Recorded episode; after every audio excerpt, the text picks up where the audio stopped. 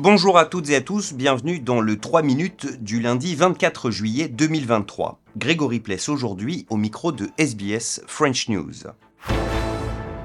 Et on commence avec un sondage qui nous apprend que les dépenses de logement représentent plus de 30% des revenus pour plus de 80% des Australiens. Par ailleurs, les trois quarts d'entre eux, qu'ils soient locataires ou propriétaires, considèrent que la crise actuelle du logement met en danger leur sécurité financière. En Espagne, le raz-de-marée de la droite annoncé à l'occasion des élections législatives anticipées qui se sont déroulées hier n'a finalement pas eu lieu.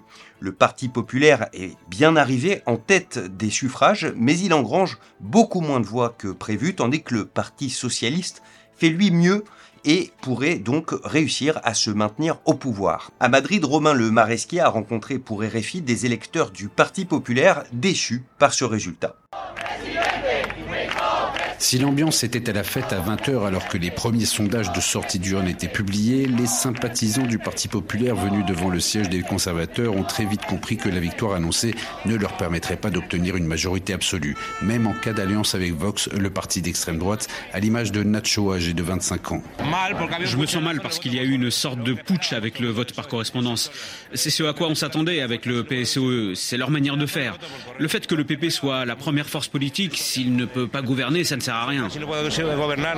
Un discours partagé par de nombreuses personnes malgré l'ambiance festive qui régnait dans la rue, mais après le discours du président du Parti populaire Alberto Núñez Feijóo, tête de liste des conservateurs qui a annoncé son intention de former un gouvernement, certains ont tout de même repris espoir. Mais même si certains veulent y croire et que la fête se poursuivait, il semble aujourd'hui impossible qu'Alberto Núñez Feijóo parvienne à obtenir l'investiture face à un bloc de gauche qui est aujourd'hui plus fort que celui de la droite. Romain Le Marasquier, Madrid, RFI. Le président français Emmanuel Macron vient lui d'atterrir en Nouvelle-Calédonie, le début d'une tournée océanienne qui commence donc dans un territoire marqué ces dernières années par de nombreux référendums qui se sont tous soldés par un non majoritaire à l'indépendance. Ce déplacement d'Emmanuel Macron intervient par ailleurs juste après un remaniement de son gouvernement. Explication Charlotte Urien Tomaca pour RFI. Après l'apaisement recherché en métropole, le numéro d'équilibrisme en Nouvelle-Calédonie. Le chef de l'État est de retour après sa première visite de mai 2018.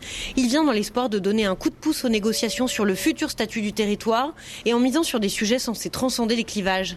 Mardi, le président se rendra tout haut sur la côte Est pour aborder les effets de l'érosion du littoral. Objectif affiché par l'Élysée, prôner le rassemblement des Calédoniens et leur mobilisation face à ces défis du 21e siècle. Une manière de dépasser les fractures. La journée de mercredi sera consacrée au bras de fer entre loyalistes et indépendantistes. Le président doit les réunir autour de la même table, puis prononcer un discours pour clore sa visite. Ultime intention selon l'Elysée, mettre la Nouvelle-Calédonie au cœur du rayonnement à l'international et des intérêts stratégiques de la France dans l'Indo-Pacifique, avant de se rendre jeudi au Vanuatu et vendredi en Papouasie-Nouvelle-Guinée pour réengager la France dans cette région. Charlotte Urien-Tomaca, Nouméa, RFI. Voilà pour l'essentiel de l'actualité en 3 minutes. On se retrouve demain, mardi, pour un nouveau bulletin.